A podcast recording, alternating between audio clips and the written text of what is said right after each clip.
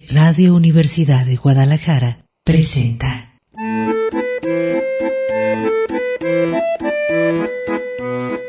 El acordeón.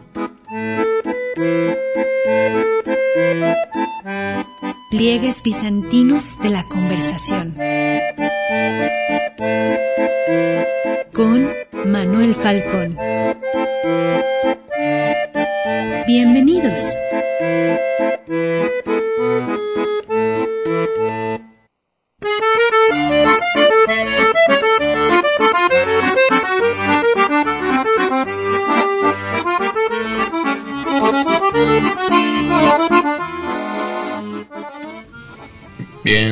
Estamos en el acordeón. Ya es viernes.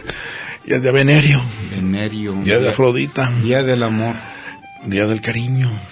Día de la caricia. Día del. Ya salió el solecito. Ya. ¿Verdad? Y para los que tenemos, Para a nuestro favor.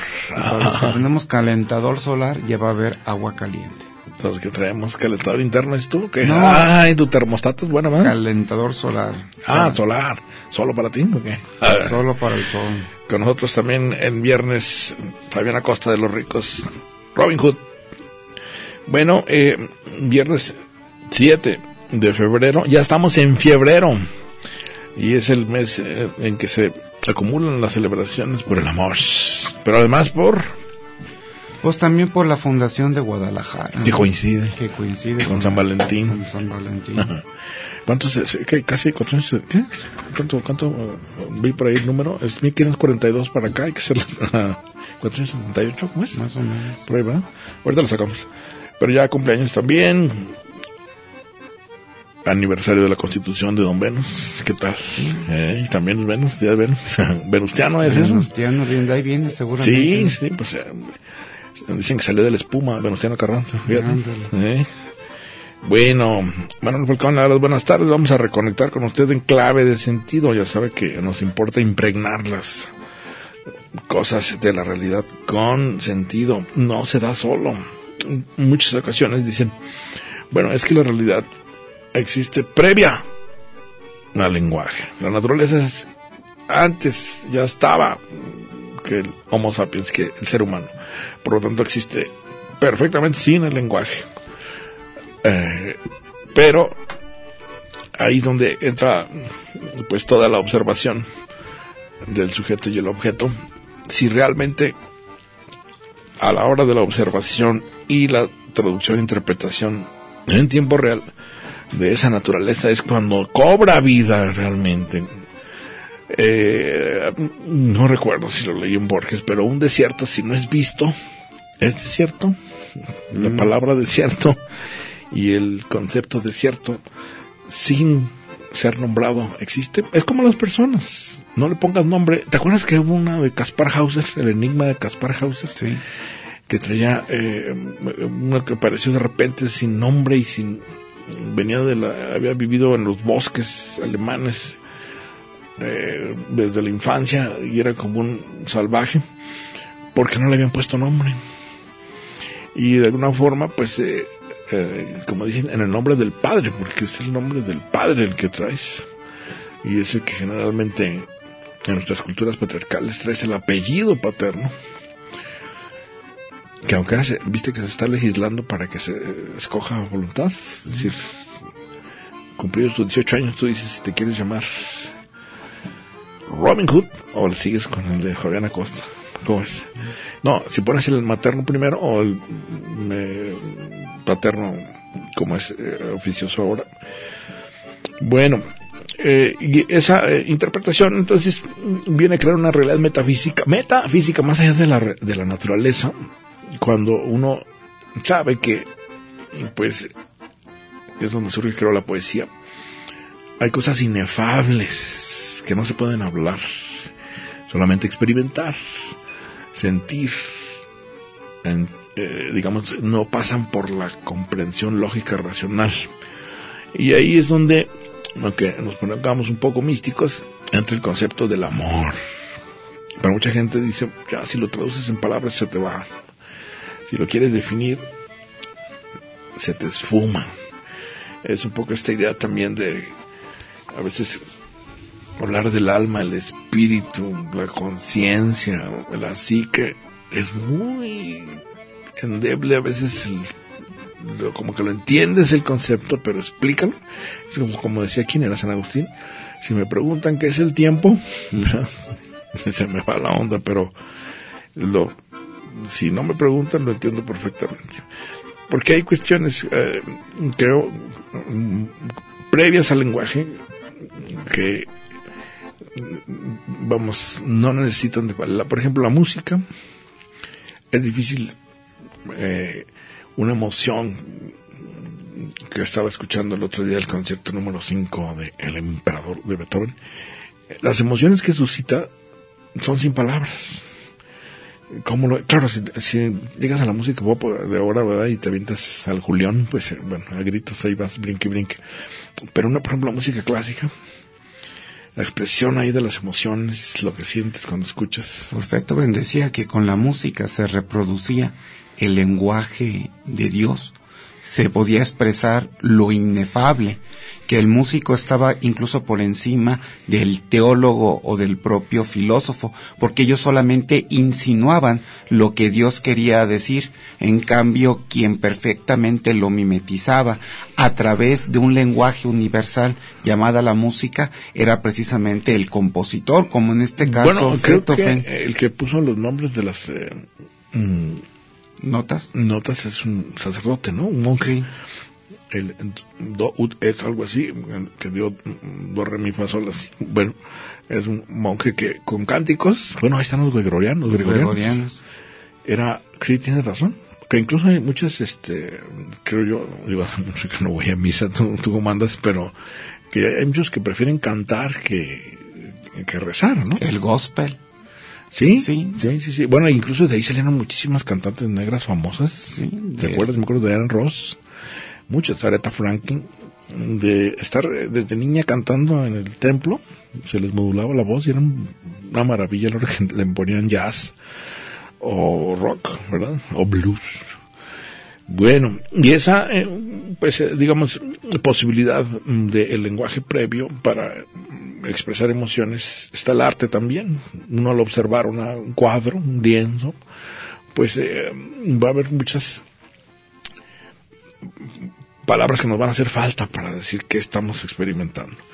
Por cierto, recomiendo, ya salió el número de letras liebres, el número 254 correspondiente precisamente a febrero, la fiebre del amor. Y adivinen a qué está dedicada esta pues la revista de esta, eh, ya ven que es como dossier, se dedica a un, a un tema en especial. Vuelta al amor. Al amor. Al amor. Y está muy padre la, la, la imagen, mira. ¿Qué es? Mm, el tráfico. De coche a coche. Es que yo creo que sí, en el, en el atascadero de la zona monstruopolitana alcanzas a ligar, ¿eh? Fácil, de coche a coche. Eh, vuelta al amor trae ensayos de Daniel Jones, por ejemplo, el amor y el romance no se parecen casi en nada. Pero fíjate ahí, haciendo una distinción entre amor y romance. Generalmente creo que la mayoría confunde romance con amor. Eh, Cindy baila sola de Fernanda Solórzano habla de la película que quiero ir a ver la, regia Cindy la regia pues sí, la regia quiero ir a ver ya la viste no quiero ir a ver ah. eh, que está basada en un cómic de Cucamonga, que Cucamonga fue eh, quien nos presentó en la mesa de caricaturistas ahí en la FIL, fíjate. Yo, cuando vi que era el peloncito que estaba al lado de la Cindy, la regia, ay, quiero verla, que es comedia. Luego, eh, viene El amor después del amor, Adam Vázquez, y Ovidio y el autoritarismo del amor. Aquí este está interesante, bueno, eh, se lo recomiendo muchísimo, como siempre trae todos los demás escritores, que Hugo Iriart, Aurelio Asiain, eh, alguien que nunca se me pasa, Christopher Domínguez Michael, es buenísimo. Eh, y trae, por cierto, un poema de Silvia Eugenia Castillero, aquí está, In Memoria, José Miguel Oviedo. Eh, el Ovidio y el autoritarismo del amor hace referencia a cómo de repente eh, surgieron desde, incluso me acuerdo ahorita el Derek Fromm, un montón de manuales, como decirlo, como si se nos hubiera olvidado, El arte de amar. Cómo, este, ¿cómo se llama? Las zonas erógenas, ¿te acuerdas? Este, como si nos hiciera falta un instructivo. El, el Tao del sexo. ¿A poco hay uno? Sí. Ándale. Pues digo, yo sabía el Kama Sutra, pero no va ahí. ¿verdad? No, el Tao del El sexo. Tao del sexo. Ay, híjole.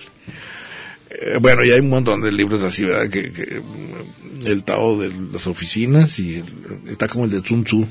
Ahora Sí. lo utilizan para todo. Dice el libro de la guerra. Sí, pero el libro de la guerra en la oficina, el libro de la guerra en la casa, el libro de la guerra en, en la carretera. Ah, es un abuso. Por cierto, que hay un muy buen texto que se llama Erótica de la autoayuda. Una especie de serie de ensayos sobre estos libros que se dedican a, pues, sacarle eh, brillo al yo, porque esta vez es muy manchado, muy desgastado. Vamos a, a ir un corte. Recuerdo que esta semana, lunes, miércoles, viernes, hablamos de Esopo, la gallina de los huevos de oro. ¿Con qué te quedas? ¿Con la gallina o con los huevos? Vamos a un corte. No, con la gallina.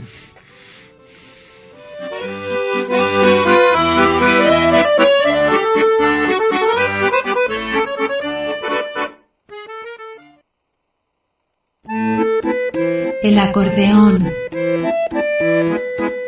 Pliegues bizantinos de la conversación.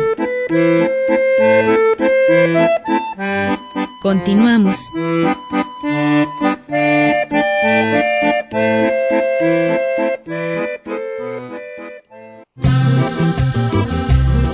El acordeón. Pliegues bizantinos de la conversación. Continuamos.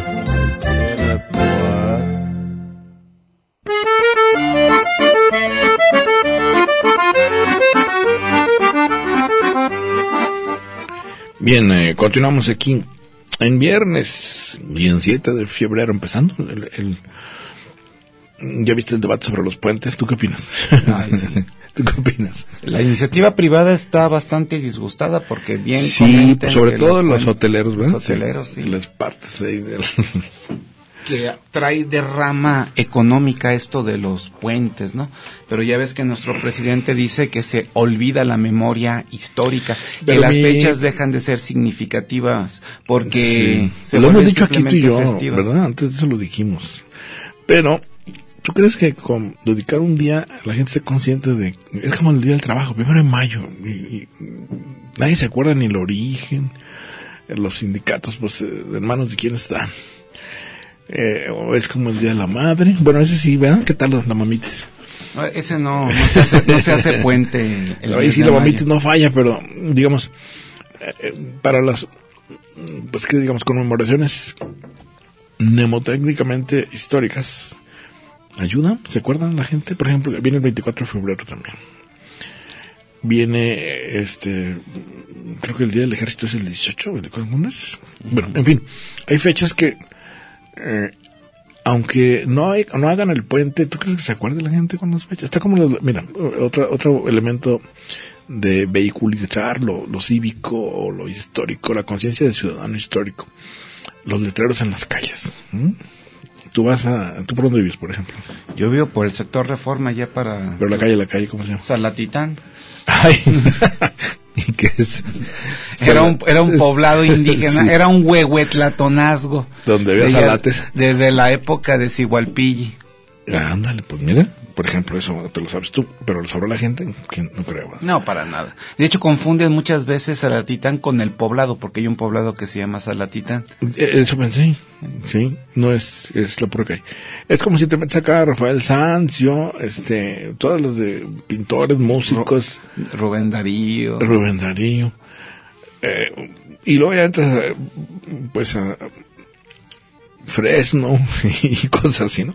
Pero yo eh, digo, o las, las estatuas, ¿no? Tú ves una de, pues, que Mariano Otero, o ves una de la que está aquí, eh, Tolsa y, y, eh, aquí por Ávila Camacho, que, llegas a la Mariano Mat- Ma- Matamoros. Matamoros. ¿Tú crees que la gente adquiera conciencia cívica con esas señalizaciones? Yo ahí es donde entra esta también confianza en que si le dedicas el día,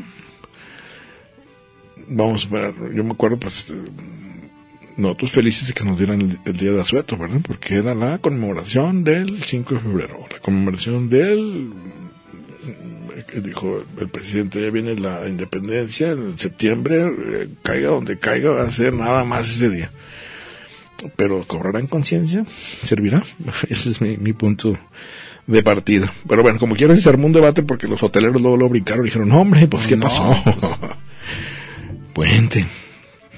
Ahora, se me hace que la raza lo va a hacer de todos modos, haya sido como haya sido, ¿no crees? No, puede empeorar porque ahora si el día festivo cae en martes, te ahorcan el lunes, pues más de alguien va a decir, de una vez me llevo el lunes de Ahí se refilón". ven, ¿verdad? pues sí, que el chiquillo va a faltar un día clase. Ah. Como si nada, si cae en jueves, pues de una vez también nos cargamos el viernes. Bueno, pues esos son los el tipo de debates que está como el de los cachitos del avión. ¿Tú vas a comprar tu cachito de 500 pesos? que me den un pedazo de ala y lo llevas a las 5 de febrero ahí. Segurito le encuentran uso al, al- al- o a la cola del avión que hubo. Que van a expedir cuántos, Eh, un millón de boletos, ¿no? Y se van a dar, no sé, no sé, que se sí van, se echaron números se, va- ahí. se van a dar eh, 100 premios de 20 millones de pesos. Pero si, si notas la...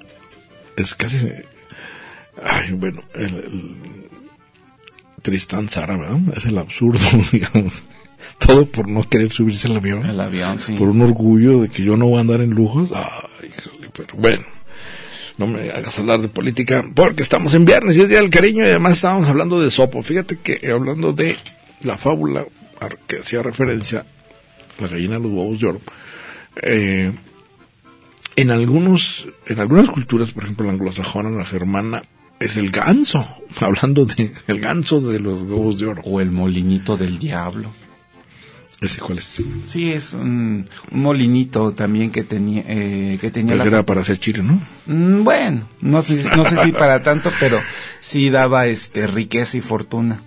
Pues en esta, de, de- aquí lo traigo, eh, hubo un tal Perry, eh, un británico que, bueno, además de, de que se dieron a la tarea de, pues, arqueológicamente encontrar en tabletas y en tablillas las referencias sobre Sopo, porque no están seguros de la existencia histórica, porque todo está por referencias a él. él- como, de muchos personajes de la Sí. del- de Como Pitá- Homero, ¿qué como tal Homero? Pitágoras tampoco no se sabe si realmente fue un personaje Bueno, real. ese está un poquito más, porque si ahí encontraron de él, de su autoría, como este es el cálculo del pi, ¿te acuerdas? Sí, Famoso. el 3.1416. Más bien acá con Esopo, lo que hay son fragmentos de que otros, dicen, como decía Esopo, y prum, me aventaban la fábula, ¿verdad? Y en, eh, como el teléfono es compuesto, en el ir, como los cuentos también orales de tradición oral, pues ahí sí van añadiendo las ¿verdad? visiones de la cultura en donde estaba emergiendo ese re- relato. Entonces en algunas es el ganso de oro. O en todo caso los ovíparos, los que ponen huevos. Y bueno, decía yo como metáfora, eh, aquí traigo la de, yo traigo esta de fábulas completas de Sopo, clásicos de la literatura. Eh, se numeraron con números romanos la gallina y los huevos de oro. Habla, eh, que decía yo, muy significativa como metáfora, porque ¿qué te revela alguien tan desesperado que a la hora que ve que está poniendo, mira tú que de repente ves que hay huevos de oro ahí en tu, bueno, implicaría que tuvieras una granjita, pero pum, de repente te aparece un huevo de oro. Y en la desesperación, el campesino abre la gallina como si le saca una vez todos los que traiga adentro. Digo, primero acuse ignorancia, ¿verdad? Porque, pues como quien dice, eh, incubar un huevo, concebirlo, pues es, Lleva su lleva su tiempo. ratito, digamos. Eh, y entonces pensar que están ahí de una vez por siempre es una concepción no evolutiva de la naturaleza. Entonces, de acuerdo, decir, bueno, la abro y saco todos de una vez, ya me hago un millonario. Pero lo que ocurrió fue que mató A la gallina. a la gallina y a Dios no de oro. ¿Cómo los hacía? ¿Quién sabe? Pero si te sales de lo literal, ¿qué te revela? Bueno. Como la codicia, ¿no? Hoy en día hay una enorme desesperación y basta con darse una vuelta por Sambors para percatarse de ello. En la- Sambors, Eh, ¿por qué? sí, ¿por qué Sambors? Por, por la, por la cantidad de libros que hay de Ah. cómo volverse rico antes de los 30 años o en búsqueda de la Ah, fortuna. decía yo, sí. libros de autoayuda. Hay un- una cantidad enorme de eh, las leyes de la atracción, eh, el libro del secreto. Hay un montón de literatura que ofrece la posibilidad para el buen entendedor, el buen lector, de encontrar las estrategias para hacerse millonario de insofacto sin la necesidad de tener que dedicarle toda tu vida al trabajo. Porque se da esa paradoja, ¿no? Cuando tienes, juve- tienes juventud, tienes dinero, no, eh, no tienes dinero, pero sí tienes tiempo. Y cuando ya tienes dinero, lo que te falta es precisamente tiempo porque ya envejeciste. Entonces, hay quien quiere brincarse, digamos, esa paradoja, eh, queriéndose enriquecer antes de los 30 años, porque esta sociedad de consumo te ofrece cualquier cantidad de atractivos y distractores. Claro, que visto desde el ángulo, por ejemplo, del arte, a veces eh, querer hacer atajos no, no, es una trampa, como aquella maratón de Roberto Madrazo, ¿te acuerdas? Sí. no me acordé. Si tú haces un atajo ahí, pues es, es tramposo, porque necesitas en realidad, bueno, además de una vocación, disciplina. Las musas nacieron de mnemosine, la memoria, y la memoria necesita cultivarse. Pues, eh, por ejemplo, para la creación literaria, para, necesitas un montón de metáforas, imágenes y lecturas. y no puedes hacer atajos, es el que la primera le pegué, ¿verdad? Es como estos, eh, viéndonos a la cultura pop, estos cantantes que sacan una canción y ya, es toda, con eso se hacen famosos y ya no vuelven a producir sí. nada más, que le- como que le pegan de, de cachirul, ¿verdad? La De chiripa. Macarena o... Pues no sé, hay muchos. ¿Te acuerdas aquel pelado coreano que brincaba? Ah, sí. Yang Yang, no sé cómo se llama, Pyongyang, bueno. Y ya no se volvió a ir nada. Con eso se hizo millonario y se ya. Pues una- ¿Qué quería decir? Pues que en la cultura de masas, bueno, el elemento sorpresa es la clave. Pero una vez que pasa, eh, hay un déficit de atención terrible, el elemento que, eh, que te llamó la atención, adiós, sigue el otro, el siguiente, Pues siguiente, que vivimos siguiente, en la cultura de la novedad. Pues del efímero, ¿verdad? Desechable. Sí. Vámonos, vámonos, que sigue, que sigue. Y en muchas ocasiones, eh, por no darle como, bueno, querer encontrar el atajo sin y no darle su sustanciación, su peso a tu, eh, pues a la obra, a la creación, a pues, es lo que ahora, el facilismo que mm, eh, denota o con el cual incluso le, pues le acusan al arte contemporáneo, ¿no? Has visto, ¿no? Que dices, ay, ya, eso es. Esto es arte, ya lo tienes. Digo, no quiero ser, eh, porque no seas antiintelectual. No, más bien creo que es- está el debate abierto de decir, ahí se pueden colar, es un poco como le hemos dicho de lo esotérico, ¿te acuerdas? Sí. Ahí se pueden colar mucho charlatán, verdaderamente brutos, ¿verdad? ignorantes, y con mala fe, que quieren aprovecharse a otra gente para sacarle centavos, ¿verdad? Sí, no es gente inteligente, sino gente astuta, taimada. Exacto. Como en la, en la canción de La maldita vecindad que habla ahí del gran Solín, que leyendo su Calimán se le ocurrió encontrar en el circo la chamba ir- eh, ideal, ¿no? Meterse de gurú, meterse de adivino. Ándale. Y ahí está la cola de que dime mis broncas. Eh, eso precisamente es peligrosísimo porque, bueno, eh, en una era como la nuestra, en donde, pues, eh, la prisa, la, que diríamos, revolución tecnológica digital hace todo ya inmediato, da la impresión, decíamos, de que como nos podemos ser ricos en dos segundos. O sea, yo- tú nada más piensa que vas a tener una camioneta, ¿cómo se llama un nombre de tus buenos? una Una, camioneta, un- una, una Ram Charger, ¿verdad? Antes que traen los narcos, una Hummer. una narcota gigantesca y ya la vas a tener. Pues ya es que entre los gringos está muy presente la idea, mu- muy de estos telecomerciales de las 12 de la noche, de que si tienes una buena idea, una buena idea te puede catapultar y te puede hacer rico. Así que más que el esfuerzo, más que el trabajo, más que la perseverancia, es apostarle a tener una eureka, una eureka que llame el dinero. No, pues la, la, ganarte la lotería. ¿Qué tal este hombre cuando rifa el avión? No es lo mismo idea. Quiere hacer 100 ricos aquí en México. No se apuren, que se lo gane. Le guardamos el avión, entonces le ponemos el estacionamiento. No, se supone que no se gana en el avión, sino 20 millones de pesos ¿Ah, ya dijo eso? Sí.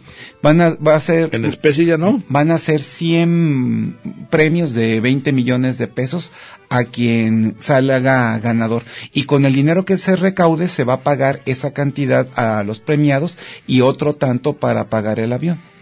Pues mira, son ese, ese tipo de mecanismos, los concibe alguien que es costeño, ¿no? Nunca te que estás en la playa, te andan vendiendo joyitas de ese tipo. Vamos a un corte y continuamos.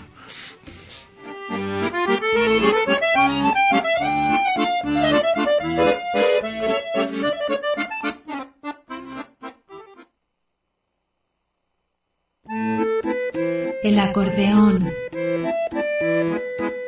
Pliegues bizantinos de la conversación. Continuamos.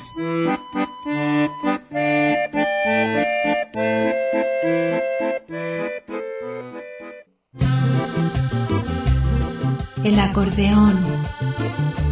Pliegues bizantinos de la conversación. Continuamos.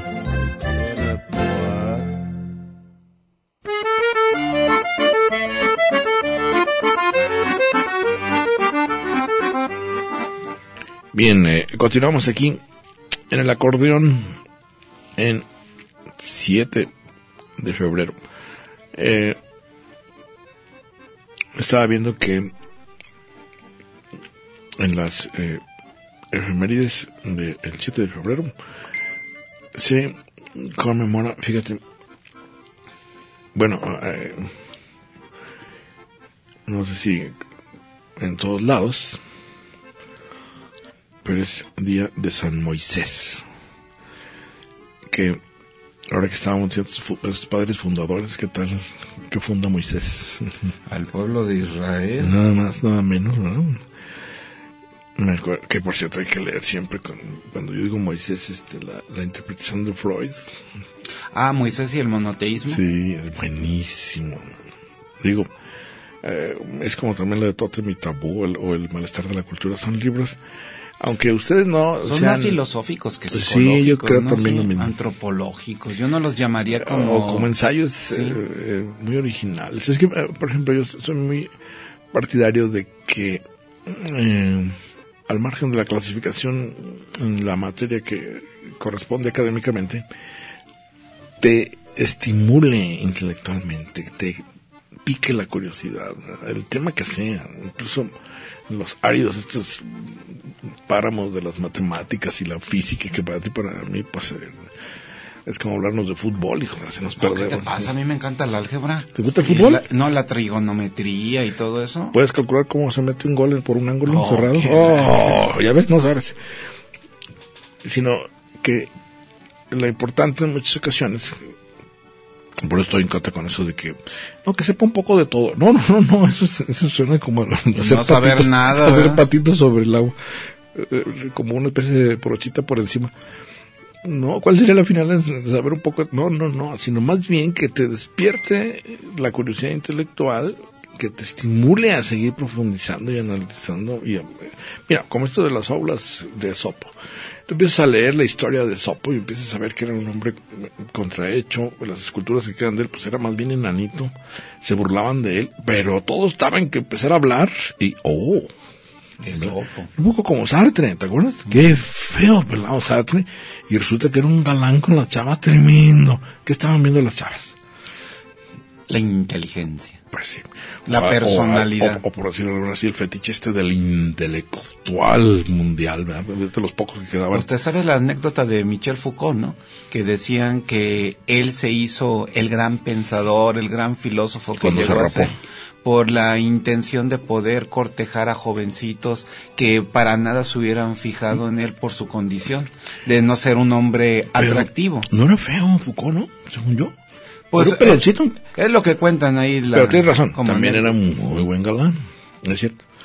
Eh, que eh, pienso en, en gente también que, que pues Simón de Beauvoir, no sé que tú dijeras un símbolo sexual comparado No, con pues, Marilyn y era atractiva para los escritores.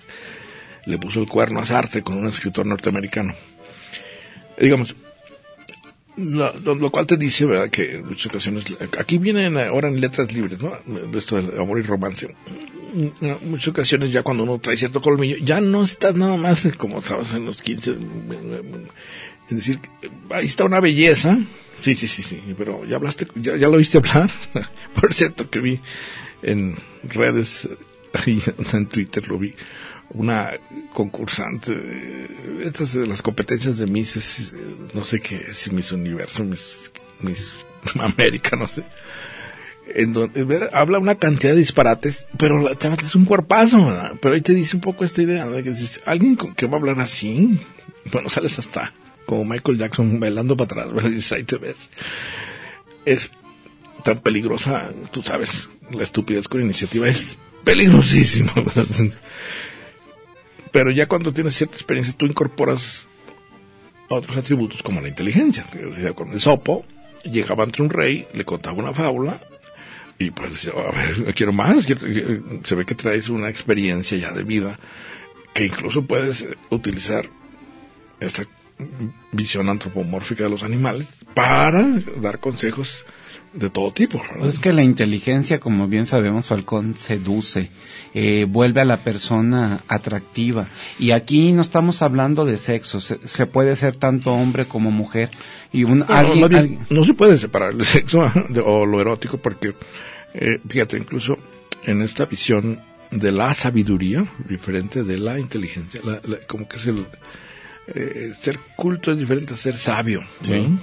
La sabiduría se adquiere y, es casi formulada como un acto de hacer el amor, es como un placer enorme erótico lograr, pues, lo decía Ortega Gasset, ¿te acuerdas? Le preguntaron, oye, pues ya estaba el hombre venerable, ya grande, adulto, mayor. A su edad todavía, ¿qué tal? No, no, a mi edad tener una idea es como tener una erección.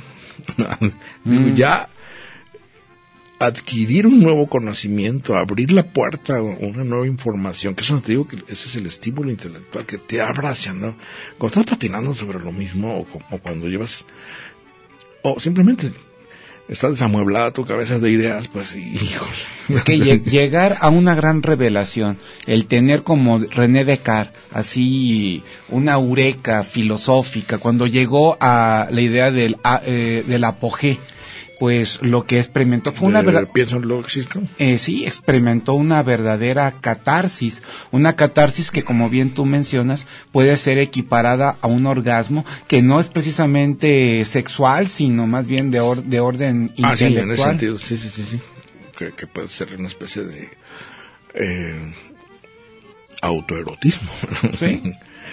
Pero en ese sentido, pues también es como, creo, las fábulas de Sopo, por extensión, se habla de, como adjetivo, de algo fabuloso. ¿No has escuchado? Fábula, es fabuloso. fabuloso, sí. ¿Qué quieres decir? ¿Que es como una fábula de sopa con animalitos y todo? No, es algo que es padrísimo. Bueno, esto que es, bueno también la palabra padrísimo, ¿qué tal? Un poco patriarcal, pero bueno. A toda madre. Es, bueno, eh, te vas del- al otro ángulo, en los padres y madres.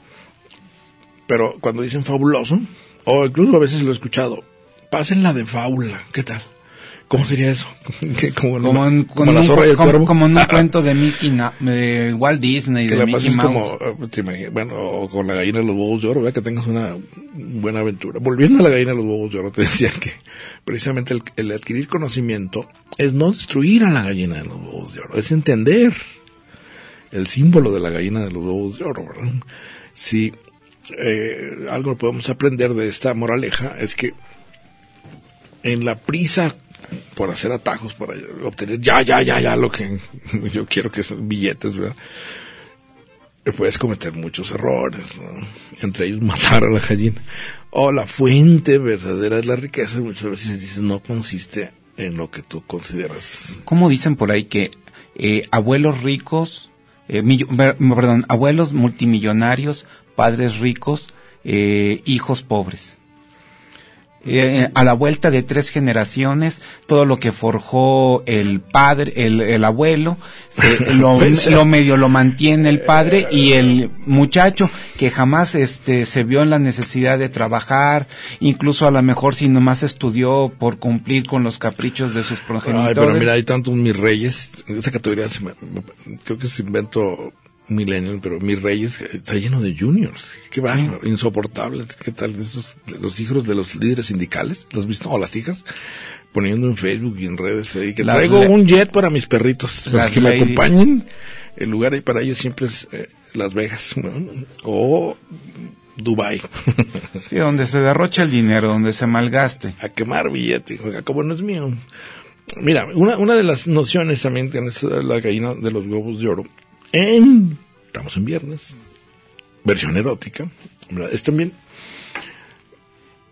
querer brincar de inmediato ya al acto, ¿verdad? En este caso el coito, sin considerar todas las posibilidades que tienes de conocer con quién estás, de, de compenetrarte en su personalidad, que va a ser más placentero.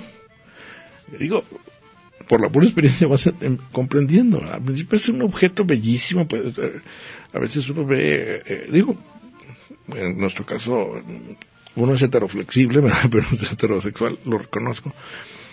A veces es una fiesta de los sentidos ver a una mujer hermosísima y, luego se, se, arreglan, entonces es un espectáculo de luz y sonido impresionante. Es lo que Pero, dicen el encanto de la lencería. A viceversa. también una la, chava, ver un cuate que es muy atractivo, pues, es un espectáculo único. Estar sentado ya nada más viendo, hablando con esa persona ya. Pero para llegar al acto, muchas veces, bueno, lo más horroroso, eh, eh, por poniéndolo en, términos burdos, es la violación. Ah, sí, no hay. Es la gallina de los ahí no hay Estás matando. Y luego, literalmente, luego ocurre el feminicidio. Que por cierto, qué absurdo. Gertz quiere quitarle, Gertz Manero le quiere quitar la palabra feminicidio. Qué mal se ve, se ve muy macho el amigo. Pero bueno, fíjate, ahí, por querer llegar rápido al, coito, ¿a qué te sabe una cosa con esa violencia, no? Le quieres hacer un atajo. Dicen que hay más que una pulsión erótica, hay una necesidad de, de dominación, de subajar, de humillar al otro más que más, más que una apetencia sexual como tal. Es un, es un buscar someter a través del acto del coitar. Entonces la, la violación es una doble humillación porque es una humillación sexual, pero también es una ¿Te acuerdas que en la historia moral está lleno que cuando invadían pueblos incluía Ah, no, bueno, en, historias recientes, me acuerdo cuando... Ahora con los serbios, ¿no? No, ahora con, cuando llegan los del ah, ejército rojo a, a, Berlín, ¿sabes? A, violar alemanas como parte del botín. Botín, sí. Se lo tenían una violencia por lo que pasó en Leningrado. Como justificado. Que tiene que ver la población civil con, Es decir, volviendo a, la versión erótica de la gallina del yo si tú quieres llegar inmediatamente al acto, echas a perder toda la, lo que está ahora letras libres dedicado a la vuelta al amor, echas a perder todo el conocimiento que te puede dar la profunda, bueno, la, una persona por conocer la profundidad, dices, ah, en todos los sentidos, ¡ay, talío! Vamos un corte.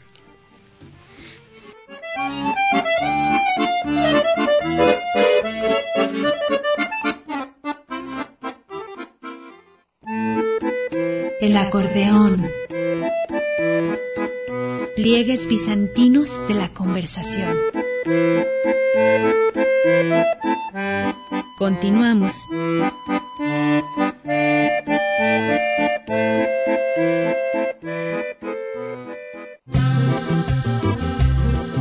Acordeón.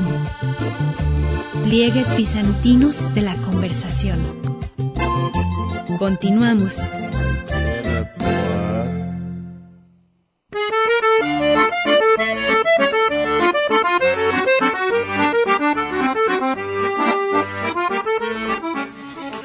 Bien, continuamos aquí en el acordeón. Eh, le recuerdo que van a ser los Oscars. ¿Quién crees que gana el Joker? De Joker o 1917, Jojo Rabbit, pues hay varias. ¿Tú ya viste todo eso? Yo no he visto. La de 1917 es imperdible. ¿eh? Sí, no, yo, además soy verdaderamente, ¿qué diríamos? Un nerd de la Primera Guerra Mundial. Me- tengo buena bibliografía y muy buenos libros de... Es cuando se destruye el imperio austrohúngaro, donde yo creo que se alcanzaron cotas de intelectuales, ¿qué tal? Y artistas increíbles. Ahí andaba Wagner. En Viena, ¿no? ¿te acuerdas? Ahí andaba Freud también. Bueno, Wagner acá en la parte más bien de el príncipe Ludwig de Baviera, ¿te acuerdas que le construye Bayreuth todo su teatro? No, yo más bien me refiero a Viena y Austria. Wittgenstein, Freud, Gustav Klimt. Uy, pues me van a faltar palabras, pero fue increíble lo que se logró. Además, ahora se ve a distancia, ¿verdad? Que el imperio austrohúngaro logró conjuntar, como ahora quiere hacer la Unión Europea, un montón de culturas diversas, paneslavas, los serbios, los austriacos, ¿no? que eran, Los macedonios. o sea, lograr la coexistencia de todos esos pueblos sin romper un pacto para no chocar con, se volvió un pacto con Hungría. Austro-Húngaro. Ok, quieren ser reyes. Ok, no tenemos que pelearnos, vamos haciendo un convenio. Ustedes reyes allá y nosotros reyes acá, ya, ya está. Aunque Pero- el emperador Francisco José era el picudo, ¿te acuerdas? Sí, el rey de reyes. Los valses de Viena. Joseph Roth. ¿Sí has leído a Joseph Roth? Te recomiendo todo, Joseph Roth. Todo, todo. Por supuesto, la marcha Radetzky es la eh, culmen, creo yo, de sus novelas, pero todo lo de Joseph Roth. Bueno, decía yo esto porque estábamos hablando, dijiste las, las películas. También está estas comedias que de Jojo Rabbit, que ya vi el trailer, me encantó el trailer, bueno, no, no me platiques nada. Lo empiezas por el final. O la de la Cindy la Regia, que, que es comedia. Sí, También quiero verla. no va a estar en los Yo Oscars. soy fan de las comedias. No, no creo, pero eh, también me falta por verla. No, yo creo que sí. Todo punta, bueno, por lo menos al actor, ¿verdad? A Phoenix eh, eh, Ah, se sí, lo dan, ¿no? este, O se lo dan a Brad Pitt. Joaquín Phoenix. O Brad Pitt. No, yo, yo creo que sí se lo lleva Joaquín Phoenix. Sí, sí se lo merece. Pues también lleva mucho tiempo Brad Pitt siempre de actor, actor de, ¿cómo dicen? De soporte cómo, cómo es? De reparto. de reparto. En fin, eh, que vienen la ceremonia de los Oscars. Todo esto para decir que es otra gallina de los huevos de oro, ¿verdad? Aquí en este caso es la gallina de los Oscars de oro. Chapeados nada más. hay una verdadera cultura, ay, hay un libro muy bueno, a ver si me acuerdo, bueno, en los gringos de- son chiflados de, de los concursos. Eso es Be Number One, híjole, en todo. Bueno, por supuesto que siempre tiene un interés comercial, ¿verdad? Porque la manera que tú estás promoviendo en concursos, aumentas las mm, audiencias en cine y en, son millones y millones de dólares todo lo que cuesta salir ahí con un Oscar, ¿verdad? Y entonces te das cuenta cómo lo que parece un concurso banal, decir, a ver quién es el número uno, en todo lo ponen, en todo, ¿verdad? Ya, ya ves que absurdos como eh, American Idol, sí. Pon a cantar ahí a Juan Cuerdas, ¿verdad? Y, y aunque el mono esté medio chueco y no cante, y, te vas a divertir como enano, hombre. Hay una noción de que si entretiene, digo, es bien, todo un canal, Vende. ya. Y es un poco la noción del espectáculo, ¿verdad? ¿Cuántas veces has escuchado a la gente que te, que te habla de las películas y dicen, "Pues, a mí que me saque de, de mis problemas y de mi realidad, y que no me vengan ahí con análisis y que sí, la crítica social. ¿Te acuerdas lo que dijo este Scorsese, no? Creo, el director acerca de las películas de Marvel, que eran Scorsese. Scorsese, que eran Ah, sí, sí, simplemente que no eran un- películas, era un parque temático nada más, ¿no? Que no eran películas, sí. Que solamente servían No, para que no era cine, que eso no era cine. Está fuerte la sentencia, Sí. ¿no? porque dices tú es que estamos viendo entonces, técnicamente sí es cine, pero lo que entendemos ahí el concepto de él es que son estereotipos, ¿no? Sí. son seres sin profundidad, porque ya el, el Thor, Ya se sabe, ya tiene una cuadratura caracteriológica, ya sabes más o menos cuál es su perfil de como Hulk, personaje, de ¿sí? Capitán América, como que están ya sellados en su- estereotipados, como bien dices. Pues, pero, pero ¿qué tal el éxito, man? Sí. son la película esta de los ¿cómo Endgame. se llama? Avengers Endgame, ¿no? Eh, eh, el final del juego, algo así. eh, la que más se ha visto en millones se ha vendido. En fin, como la Joker también es un personaje de cómic. Sal- salió de Batman. Claro, sea, aquí se hay una diferencia cómic, ¿no? enorme entre Endgame y el de Joker. Habría que entender, ¿no? Que ambas películas tienen una propuesta Mira, a mí y se un me hizo muy significativo diferente. cuando vi que el director Todd Phillips era el mismo que la- el de Hangover. ¿Viste esa? Creo que son tres, uno, dos y tres. Hangover se traduce en español como la cruda. Entonces hay una con Bradley Cooper y, y otros personajes que se van precisamente a Las Vegas, algo así, en una borrachera, siguiendo una boda, una fiesta, y pero luego nadie se acuerda, como ocurre con el alcohol, y ya ah, en, en- en borrachera total. ¿Qué pasó ayer? ¿Qué no me acuerdo. ayer? Y uno de ellos se casa, sin acordarse ni de la chava, ni del momento, ni el por qué, ni cómo. Y ya estaba casado. Entonces, ¿cómo le hace ahora para que... Eh, Bueno, todo esto para decir que en muchas ocasiones estas eh, películas, yo digo de Joker, ¿no? No es tanto la película, sino la actuación de este pelado, ¿no? Sí. El Phoenix. Lo que sostiene Sin la él, película. sí. no, no, no, no. Hubieran elegido otro actor y hubiera sido una película completamente distinta. Y más tomando en cuenta que más de alguna escena o diálogo, él mismo las improvisó, ¿no? De tal manera que también la película lleva el sello del actor. Sí, sí, sí. Aunque sale de Niro y todo, pero se lo come. Sí. Digo, es el protagonista. Pero bueno, viene la ceremonia de los Óscares. ¿Por qué se llaman Óscares? Creo que a una de las presentadoras eh, la estatua se le figuraba a su tío Oscar. Ah, su tío. No. Y, y de ahí salió Eh, ella, de- fíjate, era de origen sueco, la secretaria de uno de los... Ay, el ejecutivo este de la Paramount, creo yo, de Columbia. Eh, el libro se parece al rey sueco que se llama Oscar con K, ¿verdad? Oscar. El rey de Suecia. La es- esculturita, entonces, pues a Oscar le ponemos. Que ahí está, pues historia de que el cuerpo, el modelo, ¿te acuerdas? Lo pueden encontrar ustedes si van a la ruta cibernética falconboy.com, pongan el Oscar o los Óscares o el Indio Fernández. El Indio Fernández posó para la escultura de Ah, el vale. Oscar, es el cuerpo de él, claro, de jovencito. Se lo llevó Dolores del Río y tenía un pegue tremendo con las gringas, fíjate. Porque era el clásico, como aquí cuando Mexicano. vienen en Spring Breakers y les encantan los lancheros, allá era el, el mexicano de un cuerpazo y además con la cara así como de, de que mm, Pancho Villa revolucionario y posó para la escultura de el Oscar. Que además eh, es extraña la figurilla porque si te fijas, está en cueros y además tiene una espada. ¿verdad? ¿Cuál es la explicación del, del- del concepto de la figurilla? ¿Y qué tiene que ver eso con el cine? Por supuesto que dices eso como... Sí, también. Tiene su explicación que de alguna forma de golpe dices tú es como un caballero, ¿verdad? Y tú, tú preguntas inmediatamente, bueno, ¿y la armadura? Que no se olvidó vestirse el amigo. Se levantó muy de... y se está tapando con la espada.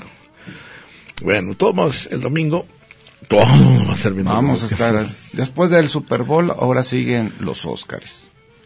La gallina de los huevos de oro. Sí. El que gana un Oscar, la película se vuelve La vuelven a relanzar, la Sí, vuelven a... ¡Ay, Talío! ¿Quién va a ganar Talío los Oscars, tú sabes? Sí, Mujercitas. Mujercitas. Phoenix. Bueno. Independientemente de... Es viernes. Y hay que dejarse Como en la gallina de los huevos de oro. No, hombre, vaya. tocar. Quiera la gallinita, dele cariño. Pero toca y déjese tocar. Y no le abra las entrañas. Ay.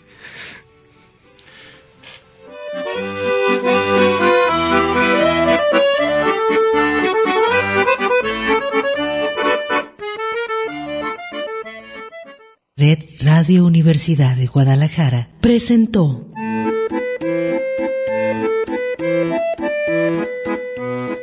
El acordeón. pliegues bizantinos de la conversación. Con Manuel Falcón. Lunes a viernes, 3 de la tarde.